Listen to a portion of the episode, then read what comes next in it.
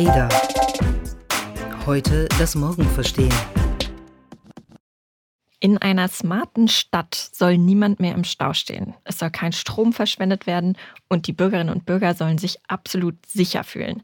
Das ist das Versprechen und deshalb kündigen immer mehr Städte an, Smart Cities werden zu wollen. Aber was heißt das eigentlich? Wo gibt es schon solche echten smarten Städte? Und welche Kritik gibt es am Konzept der Smart City? Darüber wollen wir heute reden. Wir, das sind Lea und Milena. Die Smart City. Was bedeutet dieser Begriff? Wir benutzen ja dieses Vorwort Smart für, für einige Dinge. Smart Speakers zum Beispiel sind intelligente Lautsprecher. Und bei den Städten, bei den Smart Cities, verbinde ich damit hauptsächlich erstmal die Idee für sämtliche städtische Probleme oder Herausforderungen eine technologische Lösung zu finden. Und die Grundproblemstellung ist erstmal die zunehmende Urbanisierung. Das Weltwirtschaftsforum sagt, 2050 werden zwei Drittel der Weltbevölkerung in Städten leben. Und das ist die Ausgangslage. Wie können diese Städte wohnbar werden für so viele Menschen? Wie können sie auch nachhaltiger gestaltet werden? Und das ist eigentlich ein Sammelbegriff für ganz viele verschiedene Themen. Milena, was ist denn deine erste Assoziation? Woran denkst du, wenn du Smart Cities hörst? Also meine persönliche erste Assoziation ist jetzt, äh, dass ich an die chinesischen Städte denke oder generell an asiatische Städte, ähm, die ein anderes Verständnis von Smart City haben, als wir das hierzulande haben. Ähm, ich war vor kurzem in Shenzhen in China und habe mir angeschaut, wie die das da machen. Da ist wirklich alles mit Sensoren und Kameras ausgestattet und alle Daten laufen auf einer zentralen Plattform zusammen und werden dort vernetzt. Was, glaube ich, die meisten Menschen mit dem Begriff Smart City erstmal verbinden, ähm, hängt mit der Mobilität zusammen. Also es geht darum, dass man schneller und effizienter von A nach B kommt, dass man nicht mehr so viel Zeit im Stau verbringt und ähm, dass man auch stärker auf E-Mobilität setzt. Dann geht es darum, dass man die Parkplatzsuche optimiert und gegebenenfalls sogar zukünftig per App genau sehen kann, wo ist gerade ein Parkplatz frei und die App leitet einen dann auch dahin. Das finale Szenario wäre dann, dass man eigentlich gar nicht mehr selber Auto fährt, sondern mit seinem autonomen Auto durch die Stadt geleitet wird und die Autos natürlich dann auch miteinander kommunizieren, sodass es gar nicht erst zu Staus oder Unfällen kommen kann. Aber ähm, das wissen wir ja, dass das noch in ferner Zukunft ist, dieses Szenario, zumindest in Deutschland. Mobilität ist das eine große Thema und du hast jetzt schon ein paar Beispiele auch genannt, die eigentlich mit einem zweiten großen Thema verbunden sind. Und zwar hast du immer wieder äh, das Wort Vernetzung oder eben datenbasiert äh, benutzt. Ansonsten wäre die Stauerrechnung oder auch die Parkplatzsuche ja gar nicht möglich. Und diese Konnektivität, also diese Verbindung einer idealerweise wahrscheinlich zentralen Datenbank aller städtischen, aller kommunalen Bewegungs- und Informationsdaten, die ist ähm, diese Konnektivität, die ist ein zweites großes Thema.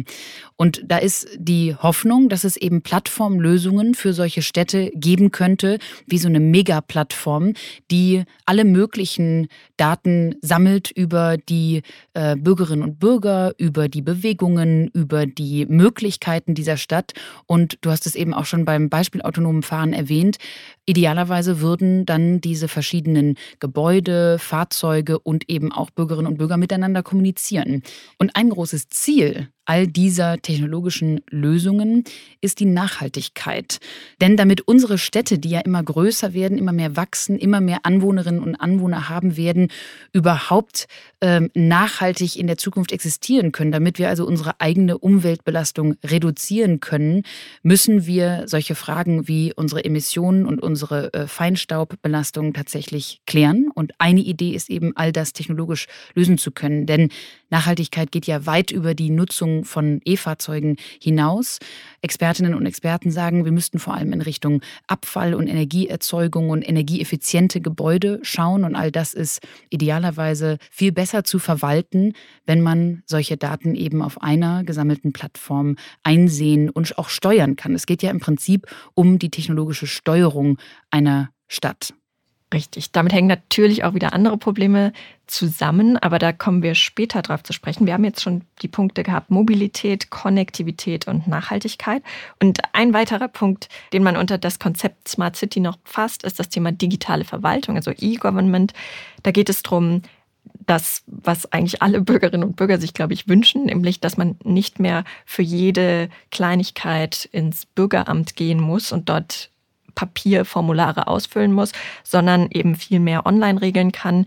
Ein Vorreiter ist da auf jeden Fall Estland, die schon ganz früh ähm, solche Bürgerservices digitalisiert haben. Da kann man mittlerweile wirklich nahezu alles online regeln, von der Ummeldung bis hin zum, ja, wenn man heiraten möchte oder sein Unternehmen registrieren möchte. Das geht alles ähm, über die entsprechenden Plattformen, die Estland da schon wirklich sehr früh eingeführt hat. Und das Ziel ist natürlich, dass ja, Bürokratie abgebaut werden soll, dass es für den Bürger, die Bürgerin bequemer und ähm, leichter sein soll, damit sie nicht immer an die Öffnungszeiten dieser Behörden gebunden sind. Schauen wir uns doch mal an, wie das international eigentlich alles umgesetzt wird oder werden kann. Weil du hast als erste Assoziation direkt äh, asiatische Beispiele im Kopf. Du warst auch gerade da. Du warst in Shenzhen für eine Recherche für das aktuelle oder jetzt bald kommende ADA-Magazin. Da ist eine Geschichte von dir drin und da hast du dir mal angeschaut, wie das vor Ort in einer tatsächlichen Smart City aussehen kann. Was hast du denn in Shenzhen erlebt? Ja, ich war da bei Huawei in der Zentrale und habe mir angeschaut, wie die in Shenzhen das Thema Smart City umsetzen. Denn dort wird unter Smart City schon eine ganzheitlich komplett vernetzte Stadt verstanden. Also da geht es nicht nur darum, dass da ein paar mehr elektrische Autos rumfahren. Das ist übrigens tatsächlich so. Also alle Taxis und Busse sind zum Beispiel elektrisch. Es ist dadurch auch sehr viel leiser in der Stadt.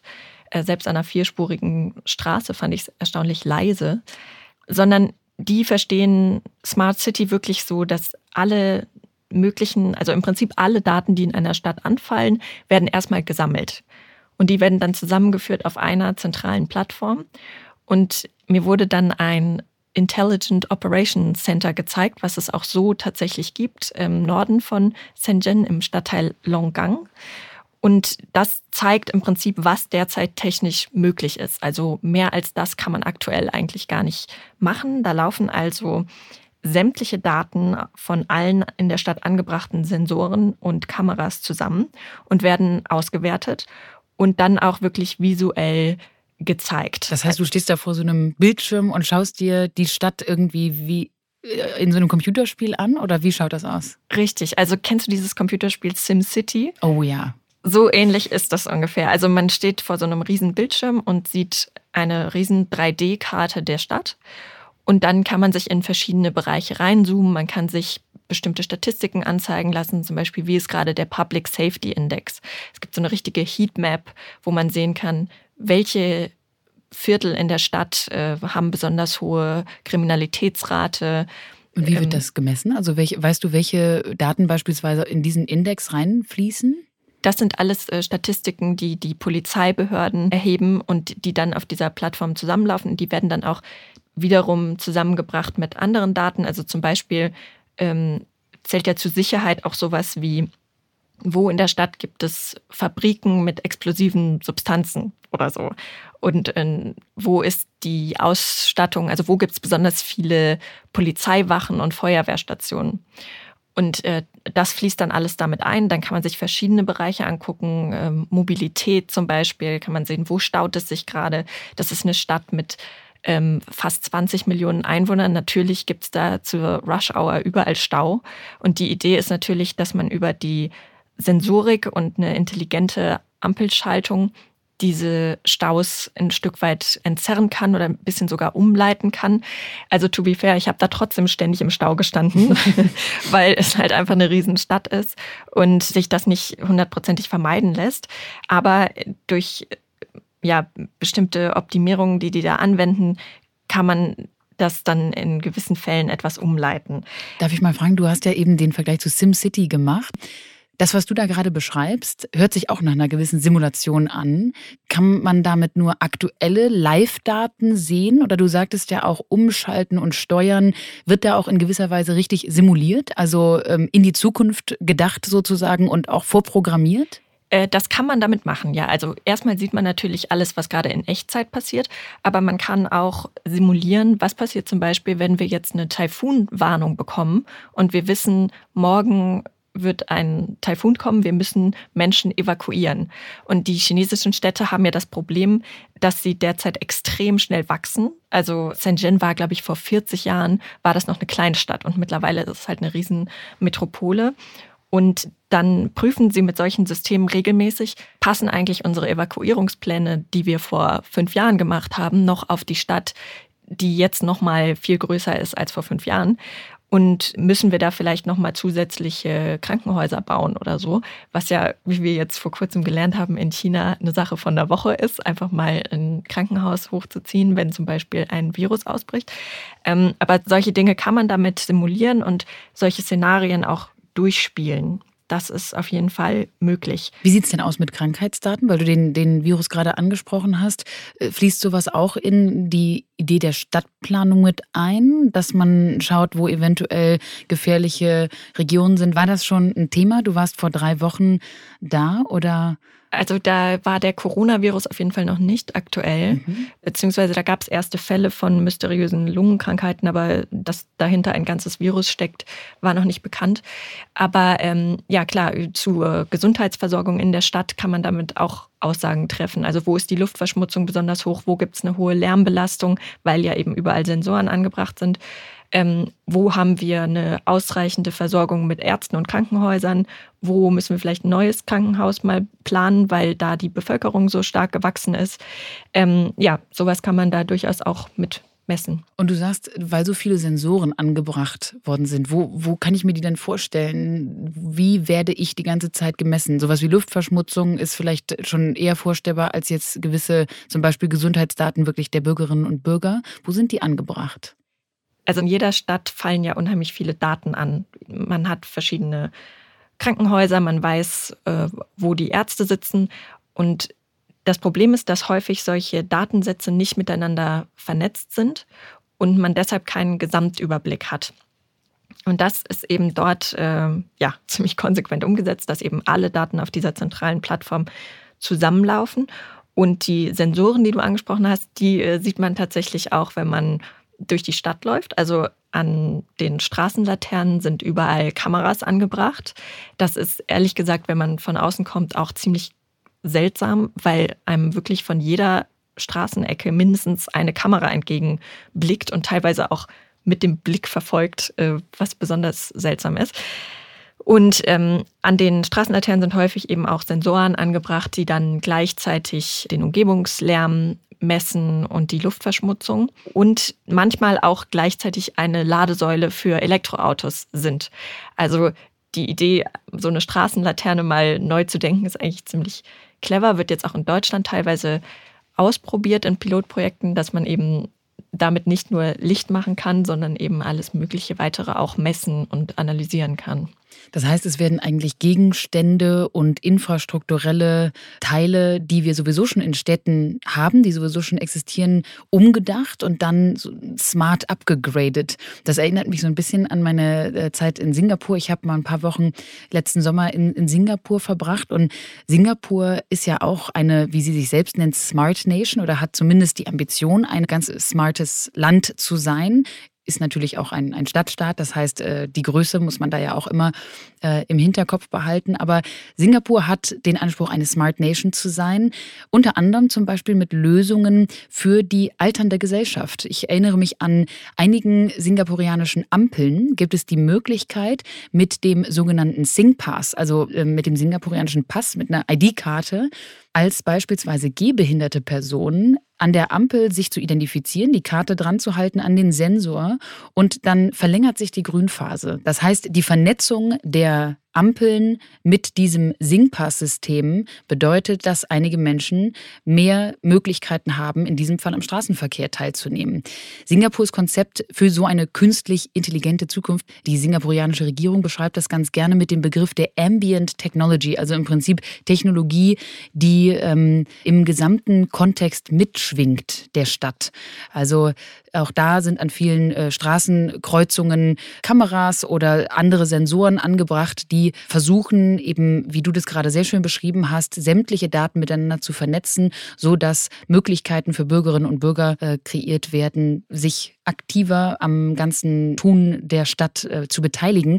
Singapur ist aber auch ein schönes Beispiel für einen Aspekt dieses ganzen Konzepts der Smart City, der so ein bisschen in die Richtung der Kontrolle der Bürgerinnen und Bürger geht. Denn es dreht sich ja hier viel um auch mitunter sehr sensible Daten und vor allem viele Daten. Man wird quasi die ganze Zeit äh, ja, überwacht oder zumindest begleitet von all diesen Sensoren. Und es gibt einige Expertinnen und Kommentatoren, die das eigentlich so ein Spannungsfeld zwischen Komfort und Kontrolle nennen in Singapur. Also auf der einen Seite den Komfort, auch durchaus effiziente Lösungen geboten zu bekommen und ja, ein sehr angenehmes Stadtleben zu erfahren, aber auf der anderen Seite eben die Kontrolle der in dem Fall Zentralregierung oder der städtischen Regierung über all diese Informationen und auch über das gesamte Stadtleben. Und diese Kontrolle oder dieses äh, Steuerungsmonopol, die wird an dem Konzept Smart City manchmal auch stark kritisiert kritisiert. Dazu hören wir gleich noch ein bisschen mehr und schauen uns natürlich auch an, wie das Ganze eigentlich in Deutschland aussieht. Aber jetzt geben wir erst einmal ab, apropos Mobilität der Zukunft, in unsere Werbepause. Unsere heutige Folge wird gesponsert von Volkswagen. In Sachen Elektrifizierung und Digitalisierung setzt Volkswagen auf das Know-how visionärer IT-Frauen. Nadja Bogdanova ist eine von ihnen. Im Volkswagen Smart Production Lab optimiert sie die Schnittstellen zwischen Mensch und Maschine wie die 32-jährige UI- und UX-Designerin ihren Weg zu Volkswagen fand und welche Chancen sie für die Zukunft sieht, erzählt sie uns im Porträt unter hello-possible.de. Den Link dazu packen wir auch in die Shownotes. Wir haben einige Beispiele aus Asien gehört. Shenzhen hat Milena live erlebt. Ich habe ein bisschen was aus Singapur erzählt. Schauen wir uns doch mal an, wie das in Deutschland aussieht. Denn wir haben ja durchaus auch Smart City Ansätze und auch viele Konzepte und äh, Regelwerke, wie das in Deutschland oft so ist mit der technologischen Innovation, für dieses Konzept Smart City schon entwickelt. Aber die Frage ist, wie sieht es denn mit der Umsetzung aus? Milena, du warst ja im Zuge deiner Recherche unter anderem auch in Deutschland unterwegs. Du warst beispielsweise in Duisburg. Warum in Duisburg beim Thema Smart City? Ja, das ist eine gute Frage. Ich glaube, Duisburg verbindet man nicht in erster Linie mit dem Thema Smart City.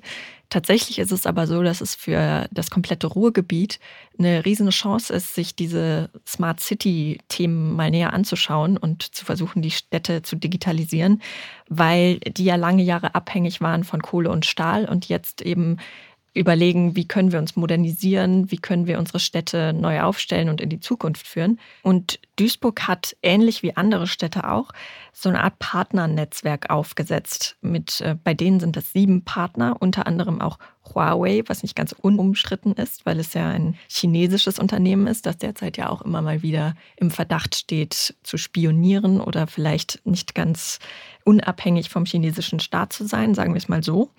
Da sind aber auch noch andere Partner mit drin, die Uni Duisburg-Essen, die IHK und Wirtschaftsverband, äh, städtische Unternehmen und so weiter. Und ganz ähnlich wird das auch zum Beispiel in Dortmund gemacht und da dann aber eben in Zusammenarbeit nicht mit Huawei, sondern mit Cisco. Und die Idee ist eben, dass man so ein Netzwerk schafft an Public-Private Partnerships, die dabei helfen, die Transformation der Stadt voranzutreiben. Denn eine Stadt kann so eine digitale Transformation ja gar nicht alleine leisten und umsetzen. Also man braucht allein für die technische Umsetzung Partner, ähm, man braucht im Prinzip so gemeinsame Innovationsräume, wo überhaupt Ideen entstehen können, was können wir machen und mit wem wollen wir das machen. Und ähm, darin wird es dann auch unter anderem in dieser äh, Geschichte gehen im ADA-Magazin, das am 28. Februar erscheint, wie eben die Stadt Duisburg das konkret umgesetzt hat. Und darf ich fragen, ist denn die Vision eine ähnliche wie in Asien? Also ich frage das vor allem, weil wir ja in Deutschland durchaus aktuell noch die Situation haben, dass beispielsweise in einigen Regionen, vor allem im ländlichen Raum, noch nicht mal äh, Internet äh, zugänglich ist. Ja, wir haben Probleme mit dem äh, Breitbandausbau. Wir haben relativ grundlegende Herausforderungen noch in einigen Bereichen jedenfalls der Digitalisierung. Deshalb hast du das Gefühl, dass wir bei dem Thema der effizienten Stadtentwicklung auf einem Niveau auch in der Ambition überhaupt auf dem Niveau von Asien mitspielen? Oder wollen wir das überhaupt? Vielleicht ist es ja auch nicht eine Niveaufrage, sondern einfach eine Visionsfrage. Wie sieht da die Vision beispielsweise des zukünftigen Duisburgs aus? Also da kann man ganz klar sagen, dass die Vision eine andere ist als die in Shenzhen jetzt zum Beispiel. Also es gibt jetzt keine Pläne, an jeder Ecke eine Gesichtserkennungskamera aufzuhängen oder so. Ich glaube, das möchte hier auch eigentlich keiner. Aber ja, es geht tatsächlich in deutschen Städten meistens eher erstmal um die Grundlagen, also sowas wie Breitbandausbau, dass man online einen Termin beim Bürgeramt vereinbaren kann. Solche zugegebenermaßen etwas kleinschrittigen Projekte, die aber natürlich dazu beitragen, dass Städte irgendwie smarter und schneller werden. Und dann im nächsten Schritt eben auch um solche Dinge wie intelligente Verkehrsplanung, äh, smarte Straßenlaternen und so weiter. Weil es gibt in Deutschland dafür Pilotprojekte. Also zum Beispiel in Köln gibt es so eine Klimastraße, in der schon Kameras ähm, Ampelschaltungen erfassen und sich die Parkplatzsituation angucken. Und das Ziel ist dann eben, dass man irgendwann einen Monitor hat, der anzeigt, wo in der Stadt Parkplätze frei sind und die Autofahrerinnen und Fahrer dann direkt dorthin lotsen. Ähm, das ist aber alles noch in den, ja, in einer sehr frühen Phase, muss man sagen. Es wird ein bisschen ausprobiert. Und die Städte nehmen sich jetzt alle vor, das ein bisschen stärker voranzutreiben. Es gibt dafür auch relativ viele Fördermittel vom Bund. Ich glaube, 750 Millionen Euro insgesamt sollen in Städte gesteckt werden, die sich vorgenommen haben, intelligenter zu werden. Und darunter sind übrigens auch nicht nur die typischen Großstädte, sondern auch sowas wie Solingen, Ulm, Cottbus, Gera, ähm, sogar das Fichtelgebirge habe ich gesehen, äh, soll smart werden. Das Smart, smart Fichtelgebirge nennt es sich, glaube ich. Ähm, also es ist nicht nur ein rein städtisches Thema, sondern ja auch für die ländlichen Regionen total wichtig, dass die ähm, in dem Punkt nicht abgehängt werden. Ist, glaube ich, auch ein äh, Kritikpunkt, dass wir uns gerade unter dem Begriff Smart City immer eher auf die, ähm, die Städte natürlich konzentrieren, wobei es ja beim Thema Digitalisierung gerade im ländlichen Raum, ich habe es eben schon erwähnt, was äh, Internetzugang und überhaupt den, den äh, Breitbandausbau angeht, in Deutschland noch sehr, sehr viel und vielleicht auch mehr Nachholbedarf gäbe.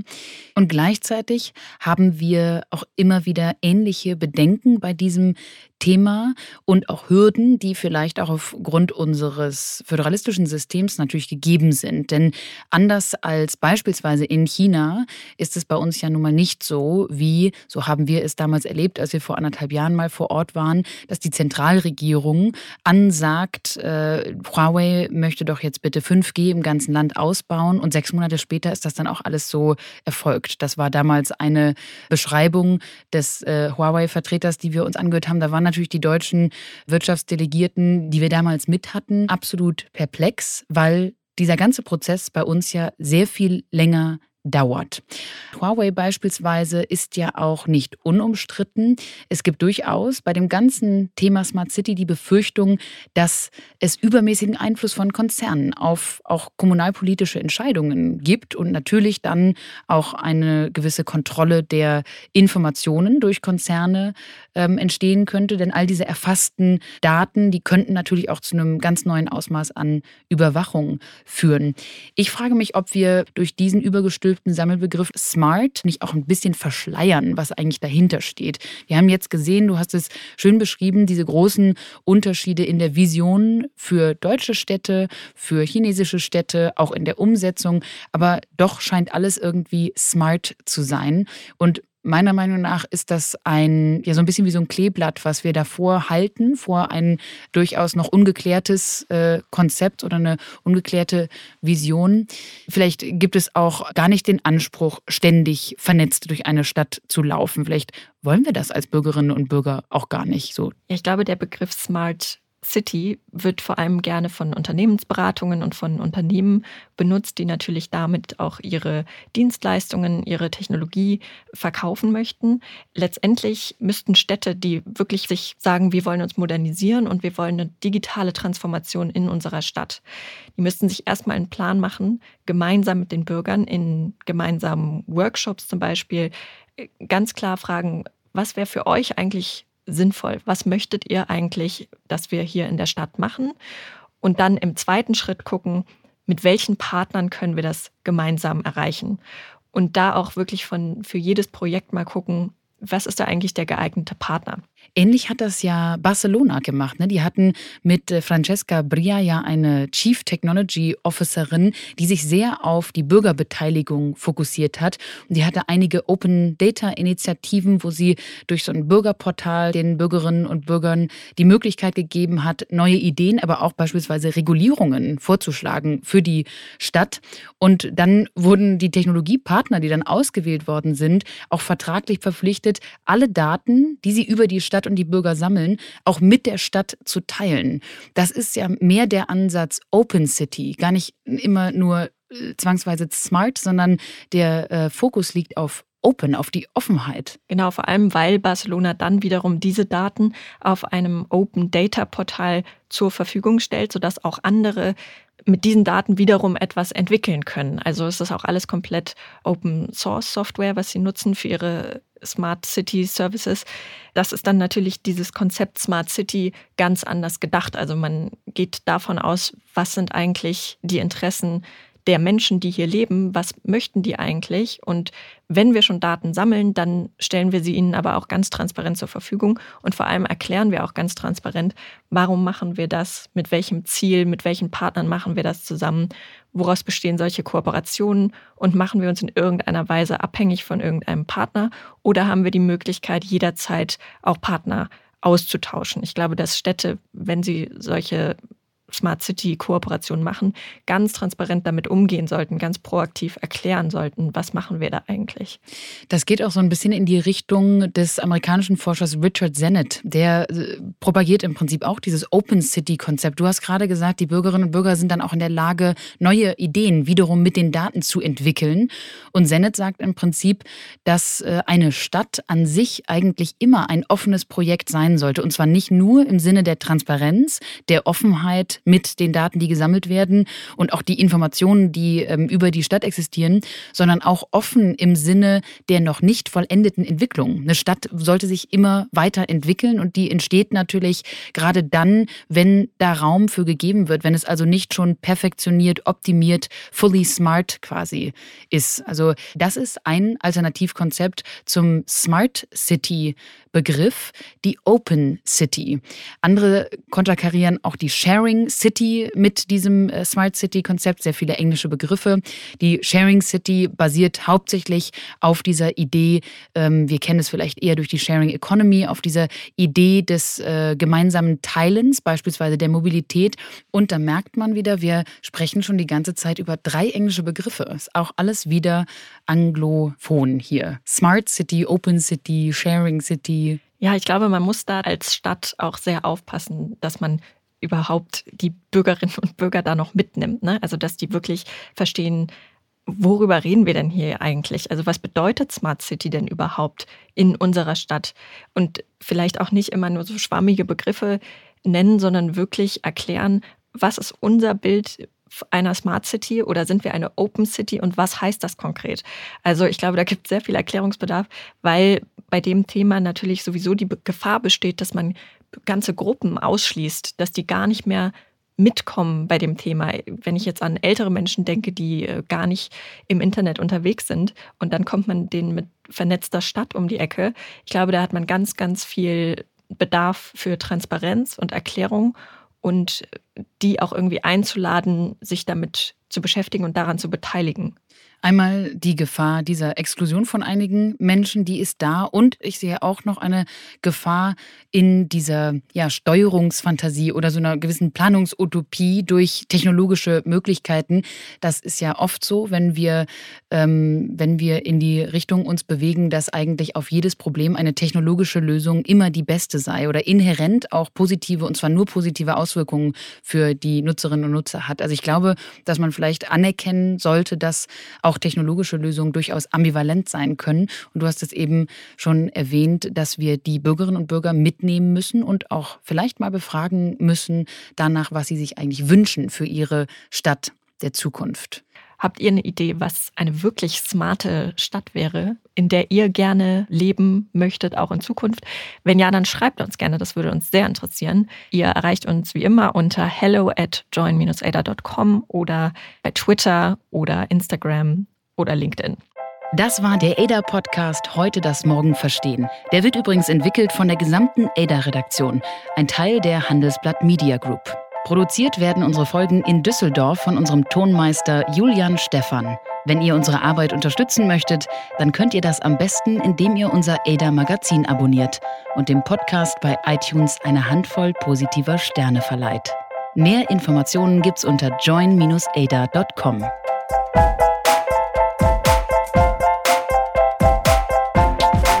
Ada. Heute das Morgen verstehen.